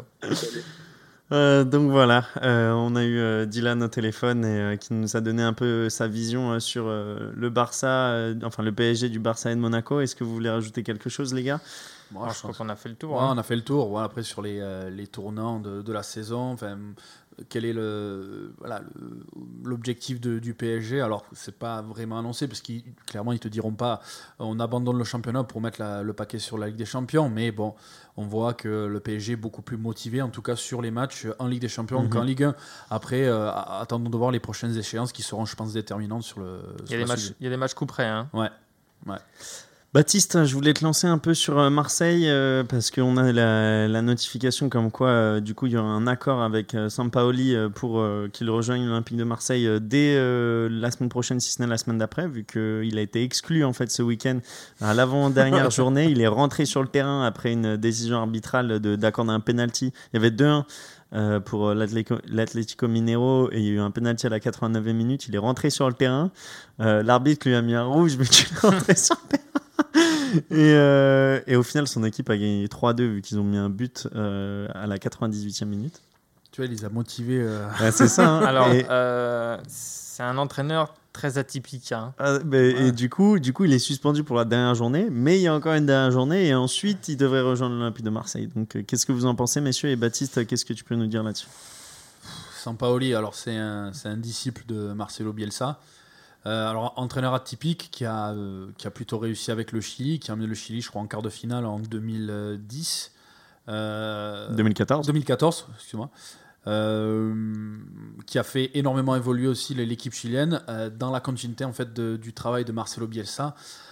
Alors c'est un, un entraîneur sud-américain. Euh, alors euh, ça aurait pu fonctionner dans un autre contexte, mais c'est vrai que le contexte actuel à Marseille euh, fait que la direction essaie tant bien que mal. Alors après c'est vrai que c'est un autre sujet, mais la, la direction essaie tant bien que mal de racheter, de se racheter euh, ou essaye de se remettre les supporters de l'OM dans la poche en mettant un, un mec qui était euh, qui était euh, qui est un disciple de Bielsa et qui Bielsa qui était vraiment apprécié et qui est resté dans les dans les mémoires et le cœur des des, Olympi- des Et- supporters marseillais quoi. Et quand t'entends hier soir au Canal Football Club comme quoi il faudrait pas se précipiter, peut-être attendre la fin de la saison, laisser un Nasser larguer, etc. Vous en pensez quoi, messieurs Est-ce que c'est mieux de faire une décision maintenant pour le long terme ou d'attendre la mi-saison pour avoir plus de po- possibilités? Pour moi, c'est une connerie, euh, c'est une connerie de, de- de- de se précipiter. Alors, euh, Nasser Largué, qui est donc le- le- l'entraîneur des, des jeunes, de, enfin de la réserve de, de l'OM, qui a été recruté justement. Alors, euh, bon, l'avantage d'un mec comme ça, c'est que euh, je- j'essaie de voir le verre à moitié plein que plutôt à moitié vide, même si la, situation actuelle est un petit peu, un petit peu euh, désespérante. Mais euh, voilà, il, fait jouer les jeunes, il fait, il fait jouer, on va dire, voilà, le petit Niang, il, donne du temps du jeu à, à Luis Enrique. Bon, euh, j'ai envie de te dire. euh, Mais il n'a pas les- trop le choix non plus, Baptiste. Ouais, hein. il a pas trop le choix aussi, Euh, mais quelque part, il donne la chance aux jeunes, il essaie de les mettre dans les meilleures conditions. Et dans l'état actuel des choses, moi, je, je- je- je l'aurais laissé jusqu'à la fin de la saison, qu'ils maintiennent le club éventuellement pour accrocher, accrocher une cinquième, cinquième place utopique pour être en, en, en Ligue Europa, et après prendre le temps de, de recruter quelqu'un, tu vois. Ouais, je pense, je rejoins un peu Baptiste. En fait, euh, Sampaoli, euh, bon, il a entraîné le Chili, il a fait des belles choses avec le Chili, mais avec l'Argentine, c'était catastrophique. On l'a vu à la Coupe du Monde euh, 2018. Ouais. Euh, L'équipe d'A- d'Argentine a explosé en vol. Il y a eu des histoires avec euh, Messi, euh, Mascherano, etc. Euh, Sampaoli, c'est un entraîneur qui a, qui a beaucoup de caractère, c'est un sanguin. Euh, je suis pas sûr que ce soit la bonne chose qu'il faille à Marseille à l'heure actuelle. Euh, sur le court terme, ça peut peut-être marcher, c'est-à-dire apporter cette grinta que, que les Argentins ont.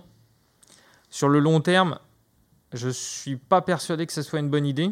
Donc peut-être pour six mois, ça peut être une bonne idée. Moi, je, Non, il je rejoins, pas pour six mois de toute manière. je, je rejoins Baptiste, c'est-à-dire ouais. euh, vaut mieux, euh, vaut mieux prendre le temps et je, je serais peut-être même prêt à parier que s'il recrute Euh, Il y aurait mieux à avoir en mi-saison, enfin en Je pense qu'il va y avoir des sacrés dégâts du côté de Marseille. Il va apporter ce, cette grinta et puis après, euh, il n'y a pas de fond, de- trop de fond de jeu quand même. hein, Apparemment, il est très hein. pote avec les joueurs aussi. Ça, ça me fait un peu peur, tu vois, parce qu'il dit, euh, écoute, euh, on, va, enfin, on est vraiment potes, euh, mais il faut que tu me le rendes sur le terrain. Quoi. Et le, le système, euh, le système prôné, c'est du 3-4-3 souvent avec euh, beaucoup d'efforts physiques. hein. C'est comme, euh, comme disait Baptiste, c'est un, c'est un apôtre de Bielsa, donc on connaît, euh, on connaît l'apologie de Bielsa. hein. C'est euh, des efforts, des efforts, des efforts. Les mecs, ils ont intérêt de courir sur le terrain.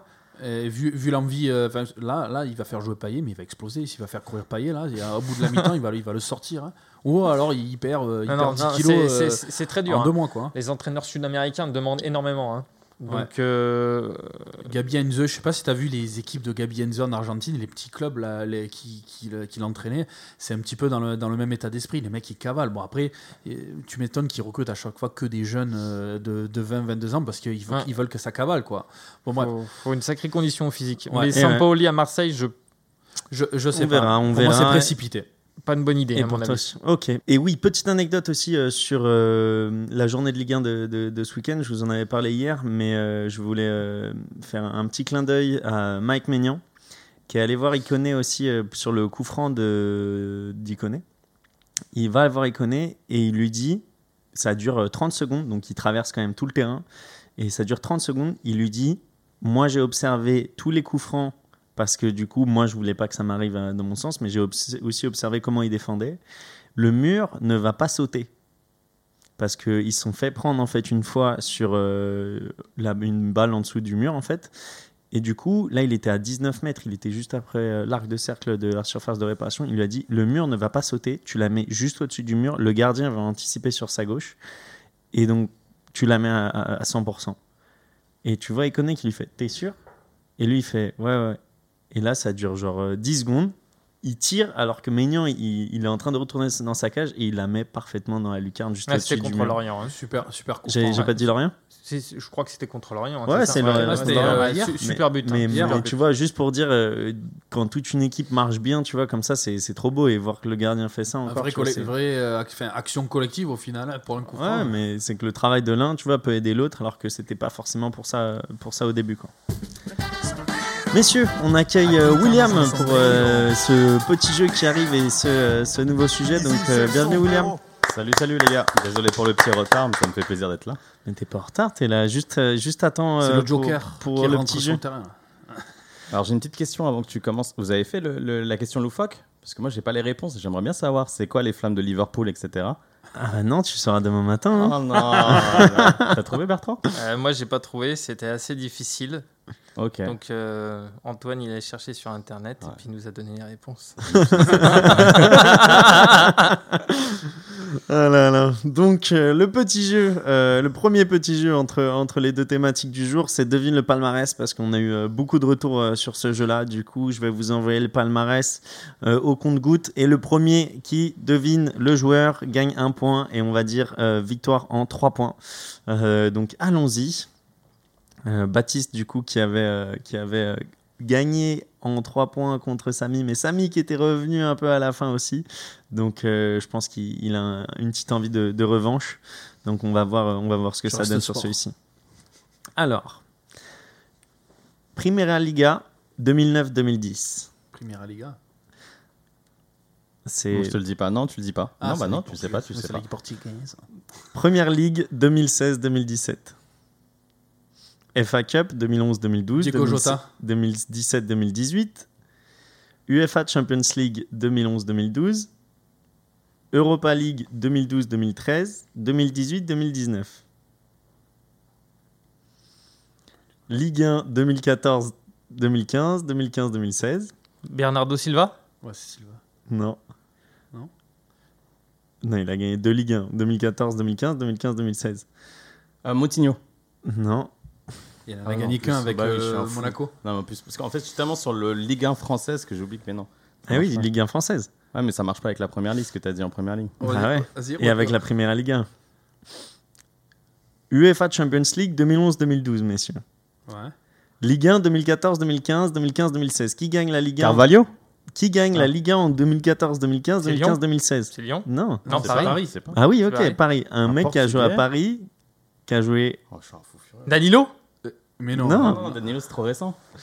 donc et qui a fait la première ligue en 2016-2017 Oh, je suis nul. Ah, mais non, mais là, je et l'UEFA Champions League avec Chelsea aussi en 2011-2012. Bon allez, Attends, attends, attends, attends. C'est. Euh, comment il s'appelle? Il a joué à Benfica, Chelsea, Ah, euh, Di Maria. Di Maria. ouais. PSG, Non, non, non. Arsenal. Ah, David Luiz Bah oui, Ah, David je- Luiz. Oh là là là là. je suis un fou. Oh, mais là, je Oh crois, là que- je là, crois que- la je crois que tu peux lui compter double à William. Bertrand parce qu'on était, on a été doublement nuls, tu Oh vois. mais William, il rentre comme ça dans le podcast en oubliant David Luiz. C'est pas un super souvenir, David Luiz. Hein, que ce Non, soit pour non. nous, pour les Allez, on euh, oublie et on Tirer, passe. tirer bien les coups francs. On oublie et on passe à autre Au chose. début, au tout, tout début, après. Même Alex, il les a bien tirés quand il arrivait à Paris. zéro Ouais, tu pour t'as parlé Bertrand. ouais. Deuxième joueur. La Liga 2013-2014. Copa del Rey 2012-2013. UEFA Europa League 2017-2018. Bon. UEFA Super Coupe Je l'ai. 2010. Romata. 2012-2018. Première Ligue 2014-2015. Ozil 2016-2017. League Cup 2014-2015. Herrera. Non, c'est pas Herrera. Non, c'est pas Herrera. Oh, putain, faudrait que tu. Team of the Season de l'UEFA Champions League en 2013-2014. Il a joué. euh, il a fait aussi euh, finaliste de la Champions League en 2013-2014. Il a joué à l'Atlético Madrid. Il a joué à Chelsea. Torres? Felipe Luis? Fait- Non, ouais. Il a mordu quelqu'un. Ah, Suarez. Suarez. Comment Suarez. Luis Suarez. Non, non, non, non. Excusez-moi, en plus j'ai dit mordu quelqu'un, c'est même- c'est c'est pas lui, c'est l'autre que, que j'ai- que j'aime pas. Euh, non, non, c'est Diego Costa, les frérots, désolé. Ah. Mais il a mordu qui non, mais oui, c'est moi qui ai Oh, des mais euh, à mon avis, euh, Diego Costa, il a, il a dû mordre quelqu'un. ouais. Vu son caractère, il s'en Ouais, a c'est sur le terrain. euh, Ça, c'est gratuit, ça. il- non, mais il était, il était. Attends, Ça, Diego Costa, c'est un, foot- un- un chercheur et un footeur de merde sur le terrain. Ouais. ça. C'est un, bah, beau- un tacle pour Diego. ça. Bon, vous l'avez, Ah. vous l'avez, vous l'avez pas eu du coup? Non, je suis trop Non. nul à ça, mec. Putain, aujourd'hui, euh, ça le fait pas là. Euh, Vas-y, je vais en sortir un là. Clairement, il est, il est facile celui-ci. FA Cup 2000-2001, 2005-2006. Ligue des Champions 2004-2005. Troisième au Ballon d'Or en 2005. Henri, Super Coupe en 2001. Henri. UEFA Cup en 2000-2001. Community Shield en 2006. Il n'a joué qu'à Liverpool. Owen. Carragher. Carragher. Enfin, non, pas qu'à Liverpool, mais c'est là où on le connaît le plus. Carragher Girard. Euh, Gerrard. Gérard, c'est Baptiste qui l'a dit en premier. Oh là là, que c'était poussif. Oh. William, euh, t'es t'es arrivé dans le podcast? Tu me parles de FA Cup, de. Sur... Arrête. Laisse-moi atterrir, non? Allez, on y va. Euh, pour le troisième, du coup, euh, qui a joué. Non, je ne vais pas vous dire où il a joué. Il a gagné la Serie A entre 2000 et 2001. Il a gagné la Coppa Italia en 2006, 2007, 2007, 2008. Il a gagné la Supercoppa Italiana en 2001 et en 2007. Il a été champion du monde en 2006. Cannavaro. Totti. Cana- Totti. Ouais, ouais. Je te l'ai mis en plus pour Bertrand. toi, Bertrand. Bertrand, Là, c'est. on t'attend, hein. Celui-là, il compte au triple. Hein. ah là là là là là. Francesco. Alors, euh, là, j'en avais prévu un, mais vu votre niveau du soir, je sais pas si je peux la faire. Euh, mais. On va Sympa. laisser William Ouais. tout seul si tu veux. Moi, Tu peux me laisser jusqu'à demain. J'ai pas trouvé, mec. Allez, J'ai pas trouvé David Luiz, tu imagines alors. C'est un Camerounais. Rito. Ouais. Eredivisie 2018-2019. Alors, on la connaît KNVB Cup 2018-2019. Ah, j'ai pas entendu. Johan Cruyff Shield 2019. Onana. Onana. Oh là là Alors là, bravo Baptiste, parce que là, Ah, bon. celle-là, il fallait aller la chercher. hein. Et le mec arrive à gagner encore 3-1 parce que maintenant, il a eu les 3 points quand même, malgré la performance. C'était euh, très, très, très mal embarqué le truc. euh, hein. C'était poussif hein, aujourd'hui euh, sur, euh, sur euh, les, petits, euh, les petits palmarès. Après, j'ai essayé de prendre des joueurs, tu vois, euh, Totti et Girard qui ont joué dans un, enfin, qui ont performé que dans un seul club. Et euh, au final, c'est c'est plus dur parce que tu peux pas. Enfin, David Luiz, il y a quand même, tu vois, quatre clubs avec lesquels ils ont, il a gagné.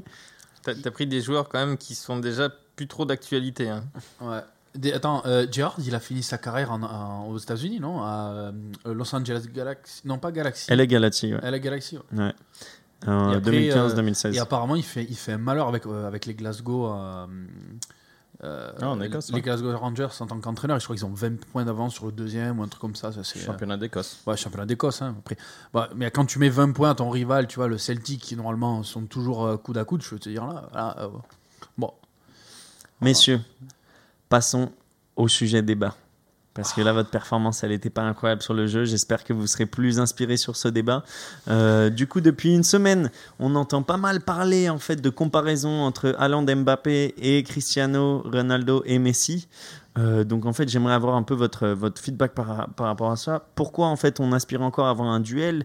Et vu ces nouvelles caractéristiques caractéristiques de joueurs, on va dire Haaland et Mbappé qui sont quand même des, des soldats, des machines quoi, euh, qui sont aussi bien tactiques, techniques, physiques, euh, euh, qui savent contrôler, leurs médias, qui sont à l'aise, etc. Est-ce que maintenant en fait on, on construit plus des joueurs de A à Z euh, en se basant aussi beaucoup sur la data, alors qu'avant c'était plus du spectacle et des très bons joueurs qui étaient très bons sur certains points mais moins sur d'autres, etc.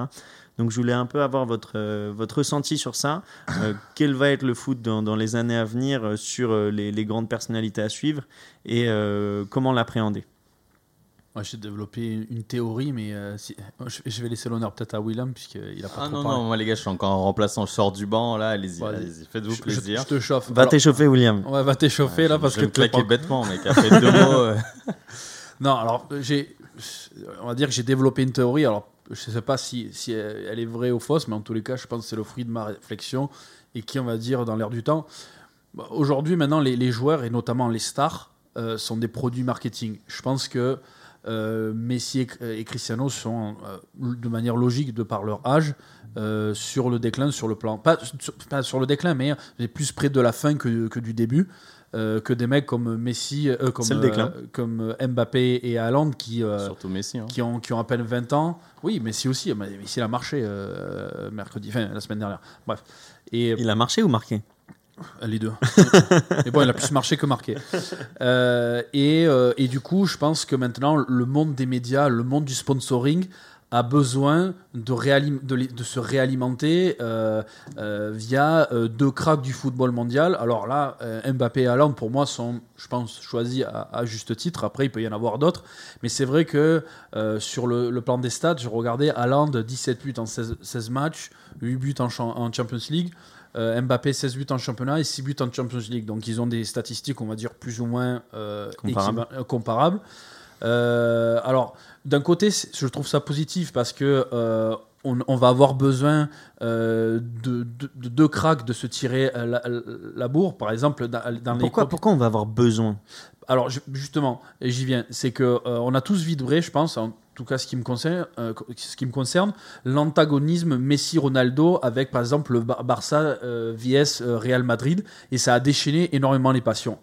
Alors, alors certes, le côté négatif, c'est que si on monopolise trop les médias et euh, tout l'attention sur que deux joueurs, ce qui me fait peur aussi, et c'est ce qui je, je pense qui s'est passé avec euh, Messi Ronaldo, c'est que on va mettre peut-être passer sous silence euh, la performance d'autres tr- d'excellents joueurs de Moi, talent, c'est ça qui me fait peur. comme par exemple euh, Ribéry qui reçoit pas le Ballon d'Or Ou Euh, Lewandowski qui reçoit pas le ballon d'or non ouais, plus. ou maintenant, voilà. tu vois. tu vois. Moi, c'est ça que j'aime pas dans cette idée de duel au final, c'est que ça met quand même beaucoup euh, le troisième, le quatrième, le cinquième qui sont des joueurs monstrueux dans l'ombre.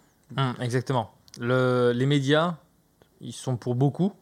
Euh, les médias peuvent apporter une belle image d'un joueur, mais, peuvent au- aussi démolir un joueur. Euh, je vais faire juste une petite parenthèse. Il y a un joueur qui me vient en tête, c'est Jérémy Ménez. Je pense que c'est un joueur extraordinaire avec un talent fou. Il s'est fait détruire par la presse. Euh, et bon, pas forcément à juste titre. Donc attention aux médias, le fait de mettre en, en rapport euh, déjà euh, Haaland et Mbappé. euh, Ah, att- Attends, ah, excuse-moi de te couper, mais là, pour moi, la génération 87, à part Benzema qui a eu la tête sur les épaules, il y en avait les Ben Arfa, Nasri, Menez. il n'y en avait pas un qui avait quelque chose dans le citron. Et au final, regarde, regarde ce qui s'est, passé, regarde ce qui s'est passé par la suite. Tu vois, ils ont eu des carrières qui, pour moi, sont du, sont du gâchis, à part Benzema qui, euh, qui est rentré ouais, dans ouais, l'histoire du peut-être, Real mais ce que Madrid. je veux dire, quand même, les médias font un peu ce qu'ils veulent. hein. Donc Euh, Bertrand, tu veux en venir où par là ce- C'est que ça peut encore tuer Ce que, euh, ce que Haaland je veux dire, c'est que les médias peuvent sous-coter un joueur ou le surcoter.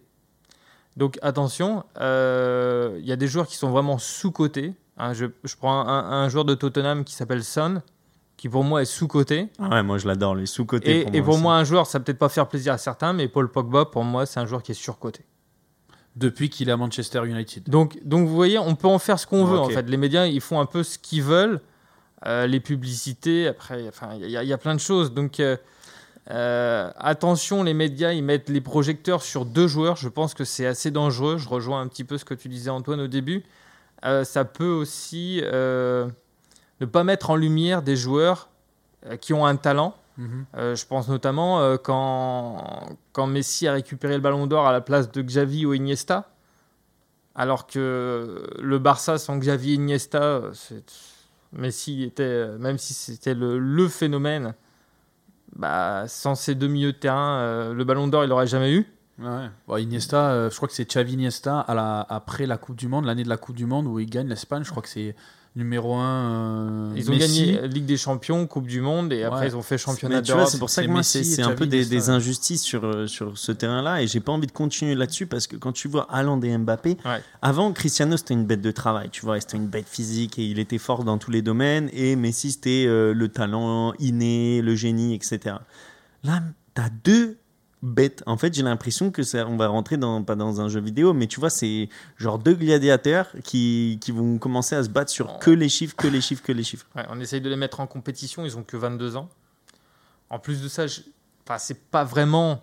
Enfin, ça reste des attaquants, mais il y a quand même deux profils quand même un petit peu différents.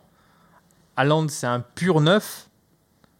Mbappé, c'est un neuf, mais qui peut jouer également dans les couloirs. Ouais, bah après Messi, Ronaldo, ils jouaient plus ou moins le, le- le- le même poste, mais euh, opposé, enfin parce qu'ils ont un Après, gaucher, tu un peux jouer droitier, tous les bon. postes normalement. Voilà, mais- à, à- à l'heure d'aujourd'hui, dans, le- dans le football moderne, c'est des mecs euh, qui peuvent jouer quasiment partout sur le front de l'attaque. Alors, je, je- je suis d'accord avec toi, Haaland plus, on va dire, en pointe, en pur, euh, en pur attaquant.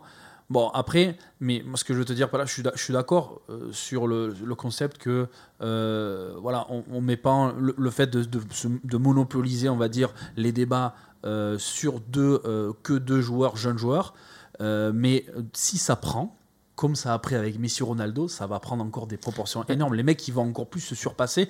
Et c'est ce que disait Ronaldo sur Messi. Je, je le déteste pas. C'est que juste viscéralement, il m'a, il m'a fait travailler trois fois plus, quatre fois plus. Il m'a donné encore plus l'agnac pour pouvoir arriver à un niveau dont je- j'aurais jamais espéré arriver. Et c'est pareil, et vice versa pour Messi. Je, suis pas, je, je réfléchissais au point de Bertrand sur les médias. Je suis pas forcément d'accord que ce soit les médias qui mettent ce type de joueurs en valeur. Un média, pour moi, ça répond à une demande. Ça reste une entreprise privée. Maintenant, on est dans une société très capitaliste. Donc, un média, surtout avec l'avènement des réseaux sociaux, il va vouloir faire le maximum de clics, le maximum de vues, le maximum d'articles lus. Et donc, ce qui fait que si Haaland et Mbappé sont les joueurs qui font le plus de vues, c'est parce que les nouvelles générations de foot, ce sont les footeux qu'ils ont envie de voir en avant. Ils cherchent plus à avoir un collectif et ça représente un débat qu'on a eu il y a quelques podcasts précédemment. C'est que la vision du foot chez les jeunes elle a totalement changé de nous trois, nous quatre, pardon, la vision du foot qu'on a. Nous, on va mettre un, effectif en avant et tu avais très bien dit avec Xavi Iniesta, je trouve c'est un super exemple parce que c'est vrai que l'année où l'Espagne rafle tout, Xavi ou Iniesta doivent gagner le ballon d'or. Et pourtant, mais quand même en avant Messi, une individualité. Pourquoi? Bah, C'est parce que même le monde du foot, et c'est là que peut-être que je vais peut-être dire une bêtise, j'ai besoin de voir si l'un de vous s'en rappelle, il me semble que euh, le- la nomination du ballon d'or, elle se faisait à cette période-là, ça avait changé, c'était les joueurs qui votaient déjà, c'était plus les journalistes qui votaient. les, c'était les deux, non? En gros, tu as toujours c'est euh, En fait, donc c'est les- pour Mais ça pas- un top 3 de journalistes de Exact. par pays, le sélectionneur, le capitaine de la sélection. Mais ça n'a pas toujours été comme ça. et Avant, tu n'avais pas de joueurs, c'était que des journalistes. Et ça a changé par rapport quand, quand Ronaldo et Messi ont commencé à tout gagner. Et c'est là que ça a changé, que c'est devenu comme ça sur ce format-là. Donc c'est encore plus poussé en avant de mettre un ou deux joueurs. Donc c'est pas forcément les médias, C'est juste que les nouveaux jeunes veulent voir un joueur en avant. Tu vois, sur la pochette de FIFA, on n'a on a pas d'entraîneur. À un moment, vous parliez de Pierre-Logique Colina, le podcast que tu as Ouais. avec Samy. Ben, vous avez même pas dit que Pierre-Logique Colina, Colina, il était tellement. Il a Hype. tellement une erreur forte, vrai, tellement hype, il a été en pochette d'un jeu vidéo. Ouais, Bah, c'est- maintenant, c'est aucun arbitre, aucune personne en dehors de Mbappé ou Neymar enfin, pourrait être en pochette de jeu vidéo. Parce que maintenant, l'intérêt, c'est un joueur, c'est une individualité. Ouais, Si, il y a d'autres euh, personnes qui peuvent être sur la. Par exemple, Hollande, il peut y être l'année prochaine ou des choses comme ça, tu vois. T'as remar- t'as vu le dernier marketing autour de FIFA, du jeu? Que Mbappé? Ouais, non, mais ok, Ouais, mais. le- Mbappé, parce que c'est devenu, une... c'est devenu genre une Et comme je te disais aussi, c'est et parce que il gère ça derrière. Donc c'est un bon sportif, mais aussi tu vois la manière de laquelle il s'exprime euh, face aux journalistes, de la manière de laquelle il gère son Instagram, de la manière de laquelle il commence déjà à faire du business avec Nike, etc. La même chose pour Haaland, c'est que les gars en fait c'est des machines sur tous les niveaux et que pour moi ça me, enfin c'est c'est tellement calculé que c'est plus inné comme euh, ça a pu l'être avec Zidane. Donc c'est surtout là-dessus que j'ai envie de vous entendre. Ouais, enfin, pour juste pour terminer, enfin, je, je réponds à ta question. Alors, ce que, ce que dit William, euh, je l'entends et je suis d'accord avec lui. Après, je pense pas que ce soit quelque chose qui soit, on va dire, euh, dans l'ère moderne. Je sais pas si tu te rappelles, mais l'année où Henry fait une, une section, une, une saison Il y monstrueuse, a combien d'années, Baptiste? Euh, il y a quoi? 15 ans? Ouais, 15 ans. 2006 15 ans, mec. C'est a- énorme, 15 ans. Ouais. C'est toute une génération de jeunes totalement nouvelles. Oui, mais là aussi, quelque part, un mec comme Henry, euh, c'est un, mec qui, a pas, qui, a- qui aurait dû gagner le, le- le Ballon d'Or, mais euh, on a. euh, comment dire Il la perd contre qui cette année-là? Je sais plus. 2006, non, 2005, c'est Kaka, c'est ça Kaka, c'est 2005 la dernière année du Ballon d'Or de Kaka? Ouais. Donc euh, mais, euh, Ronaldo, il doit la perdre contre. euh, enfin, excuse-moi, Ronaldo. Henry, il la perd. Il la perd pas contre Ronaldo et Messi? Ronaldinho? Ouais, je pense. c'est- Ça me semble. Non, parce que Kaka, il me Non, semble que c'est c'est le 2002, dernier. Ronaldinho. Ouais, Kaka, c'est le dernier qui la gagne avant euh, Messi Ronaldo. Ouais, tout, tout ça pour, pour te dire que, euh, alors, c'est.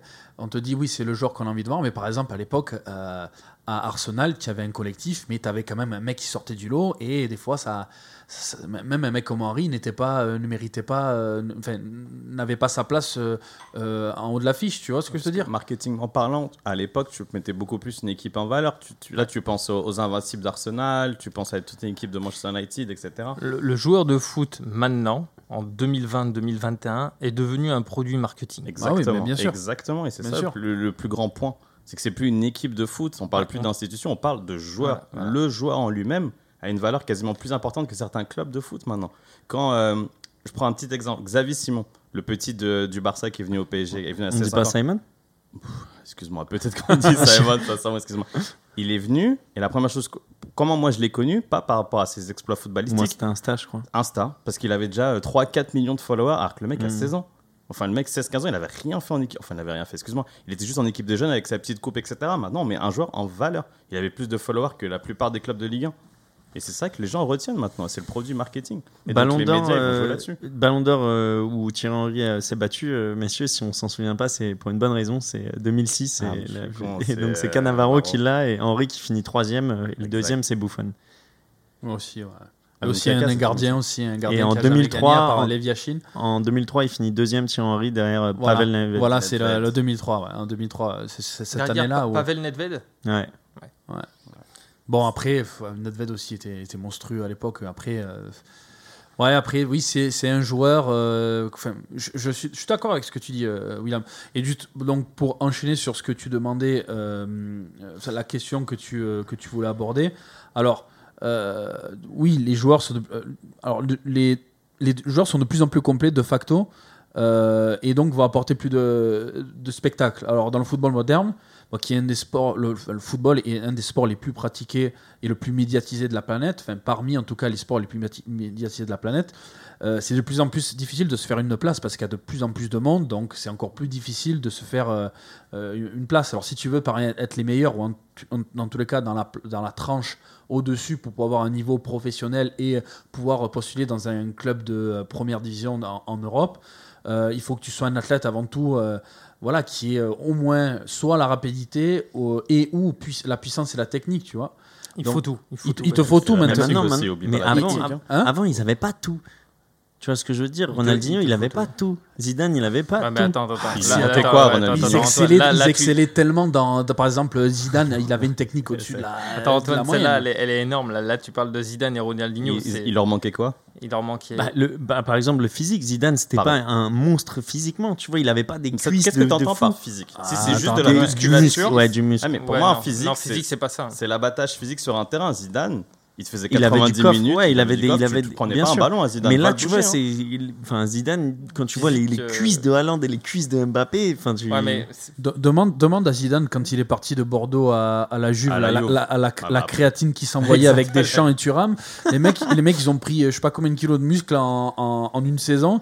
Tu vas voir si euh, s'il avait pas d'impact, il avait pas d'impact physique le, le Zizou. Ouais. bon. Puis Ronaldinho, là, tu parles d'un monstre du football. hein, attention. Mais il euh, excellait avec une technique Là, je veux hors du dire, euh, Ronaldinho, même s'il n'était pas physique, avant de lui prendre le ballon, euh, il fallait se lever tôt. hein. Ah ouais. Ouais, bon, il en a humilié des gens, euh, surtout quand il arrive au Barça la première saison. Après, je vois, je pense que je- on comprend tous ton point de voir des joueurs ultra complets. On en a de plus en plus. En fait, c'est que tu as l'impression que limite, ils voient leur euh, diagramme. FIFA et ils se disent, euh, gros, je veux aller à 100% Bah, pour vraiment, tout, les joueurs de foot maintenant, c'est vraiment, je trouve, des athlètes, des athlètes. des athlètes. On, voit, on a de plus en plus ce type de profil avant d'avoir peut-être des joueurs de foot, ce que nous, on pense être des joueurs de foot qui font Hum. des belles passes, etc. Après, ça n'empêche pas d'avoir des mecs très complets, mais dans tous les postes, pas qu'en attaque. Parce que là, on part sur Mbappé, Haaland, donc tu prends ce type de profil pour les mettre en avant, mais je prends en défense, tu prends un Van Dijk, ou même avant lui, un peu Ramos qui a ouvert la porte Ah, sur les Ramos défenseurs aussi, ultra complets. Et pourtant, eux, on les met pas en avant. Et Ouais, pourquoi on les met pas en avant? D'ailleurs, souvent, William, les ballons d'or ont été à 95% du temps que des attaquants, et ça, je Bien trouve sûr. dommage. Bien sûr. Bon, bon, ça, on va pas épiloguer. Je pense qu'on fera une autre émission là-dessus, mais euh, c'est pas normal. Il y a, je suis il y a- a des toi. Joueurs. surtout quand le, le, le rare ballon d'or que tu donnes pour un défenseur, c'est à Cannavaro. Ouais, putain. pour sa retraite et tout. Mais c'est vrai c'est Donc, euh, Ouais. Modric, bon, dernièrement, qui, est un peu- qui fait un peu l'exception qui fait la règle, quoi. Mais sinon, après, c'est point. vrai Oh, que c'est. oublié qu'il a Ouais. pris le Modric ballon la- d'or. le, le gagne. Mais je euh, pense que ça, on va l'oublier. Oh, complètement oublié. mais il y a des joueurs qui auraient jamais dû l'avoir et d'autres qui auraient dû l'avoir. Exactement. Mais bon, on refait ok. pas le. On On refait pas le match. Mais euh, ouais, après, euh, juste, enfin, à- à- le football moderne évolue.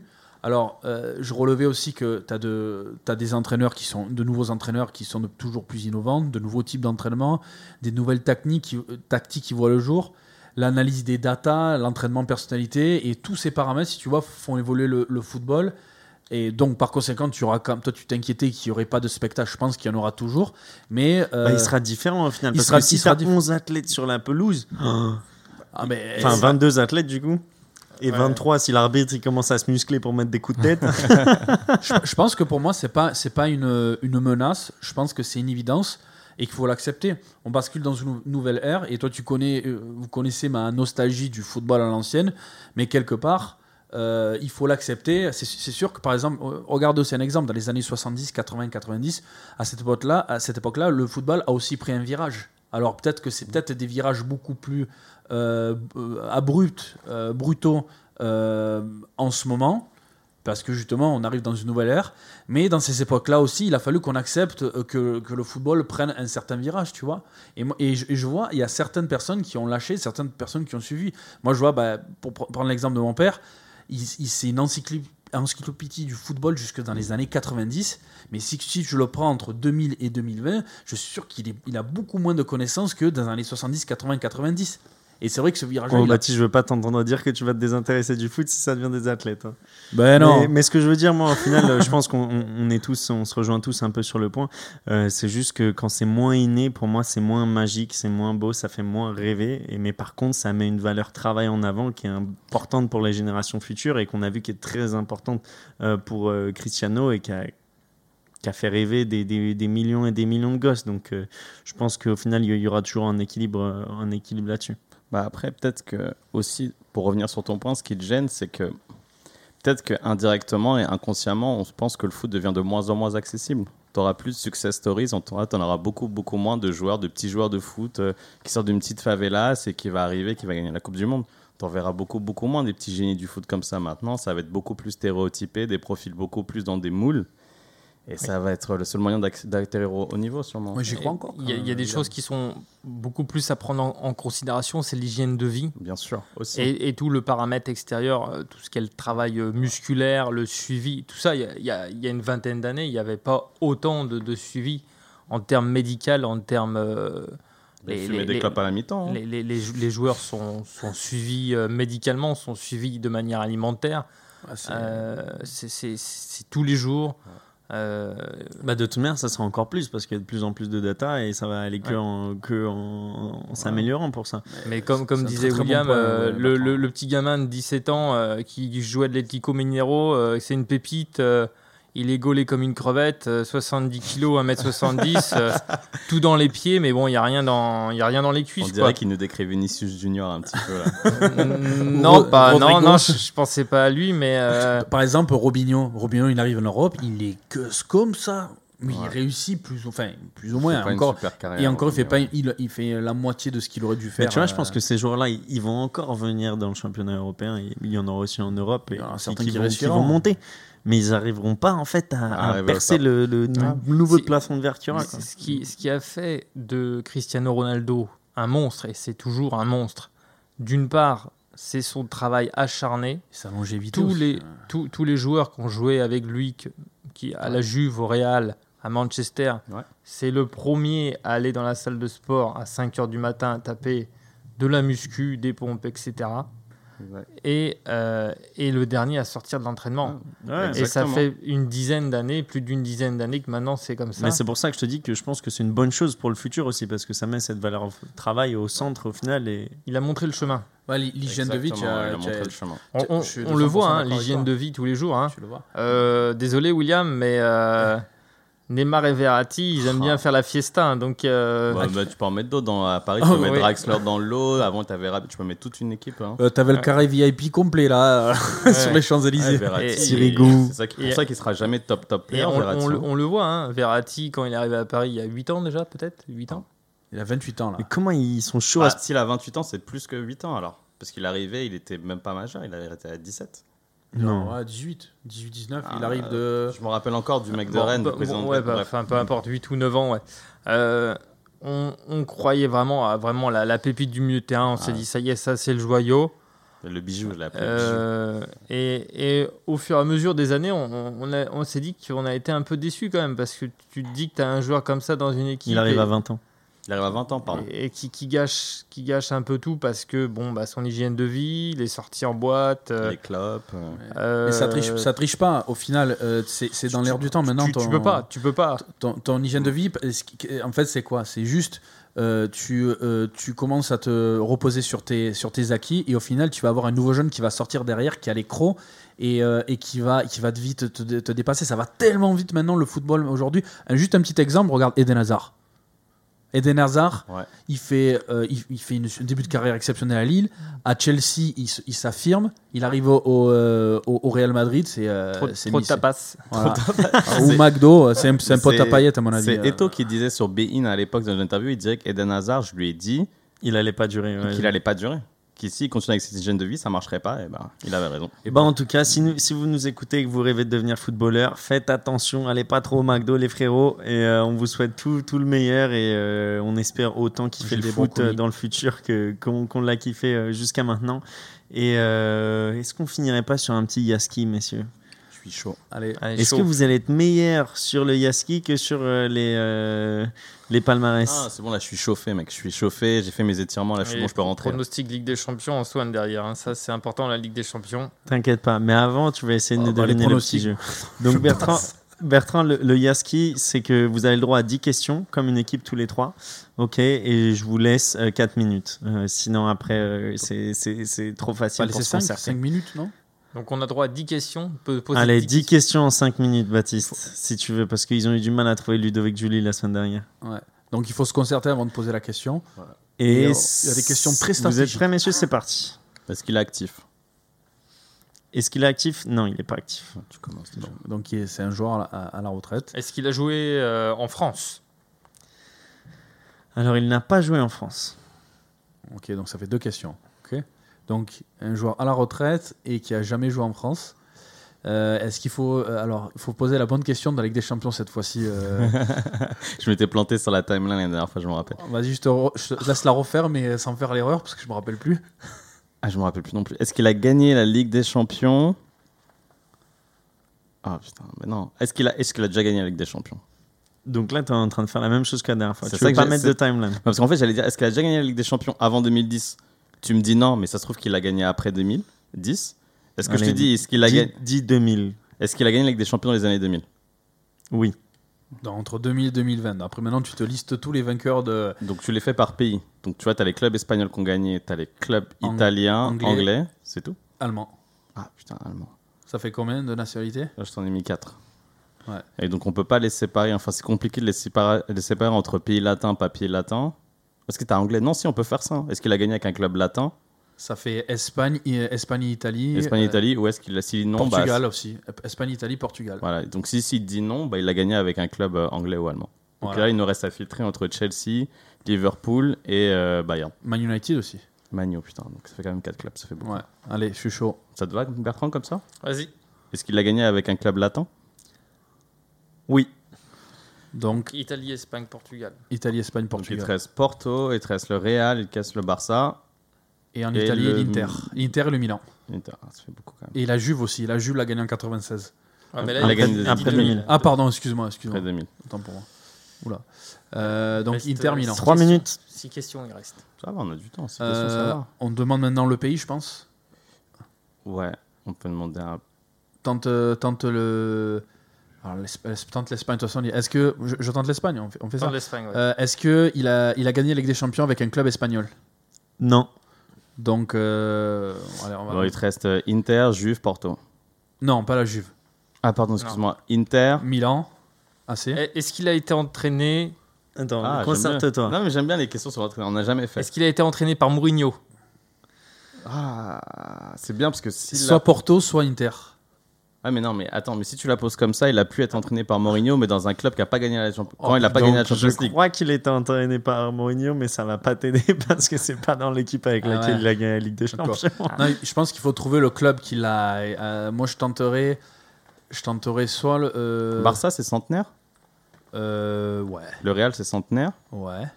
Euh, Porto, c'est pas Oh, je centenaire. pourrais pas. je Ah, pourrais c'est trop pas te compliqué, dire. ok, C'est trop compliqué. Je- les dates de création, je pourrais pas te dire. Non. Il faut trouver le. le la Encore ligue. 4 questions, messieurs, pour 2 minutes. Il nous reste quoi? Il nous reste. Excusez-moi, il nous reste Espagne et. Et Est-ce qu'il est d'origine africaine? Ouais, vas-y. Non. Non. Euh, demande, 3 demande, questions. demande le. de- il faut demander. Il faut, on aurait dû demander le club déjà. Euh, Est-ce qu'il a il, joué peut, il peut nous donner? Et non. Et En il fait, il faut lui poser la. Est-ce qu'il a joué Est-ce qu'il il a gagné avec des champions avec un club italien? Oui. Ok. Donc, il reste donc, Milan. Deux questions. C'est l'Inter. euh, Inter ou Milan AC Milan AC n'a pas gagné la Ligue des Champions. Si Entre 2000 et 2020, bien sûr. Si. Ah, bien sûr. La finale contre le Liverpool. Ils Bah ont. Ouais. Contre- Non, contre. euh, Contre qui C'est Liverpool qui gagne. Bah oui, gagne contre qui C'est l'Inter qui, qui gagne la Ligue Il y a des que Champions. l'Inter avec Mourinho. Si, si, le Milan AC gagne euh, avec euh, Maldini et compagnie. Il la gagne euh, Quand avec euh, Ancelotti, Zidorf et compagnie. Ah oui, en 2000, je sais plus, c'est à l'année d'avant ou après euh, le- 2003. 2003, voilà. Euh, c'est le Milan alors. Euh, Parce qu'il a pas. dit qu'il a été entraîné par Mourinho, mais il l'a pas gagné avec, euh, avec Mourinho. Il nous a donné cet indice. Donc c'est pas avec l'Inter. Non. Deux questions, une minute. Donc il reste le Milan. C'est le Milan. C'est un attaquant ou un défenseur Est-ce est-ce que c'est. pardon. Est-ce que est-ce que c'est un attaquant Oui. Euh, Caca. je l'ai, je l'ai. Hernan Crespo. Non, moi j'aurais bien dit caca. Attends, et il vous reste une question. Pardon, pardon, Est-ce un- qu'il est d'origine brésilienne Non. Ah putain. de- Et on ne crie pas dans le micro quand on croit avoir la réponse. Regarde, c'est un attaquant au Milan qui est pas d'origine brésilienne, qui est plus actif, qui est pas d'origine africaine. 20 secondes. Inzaghi.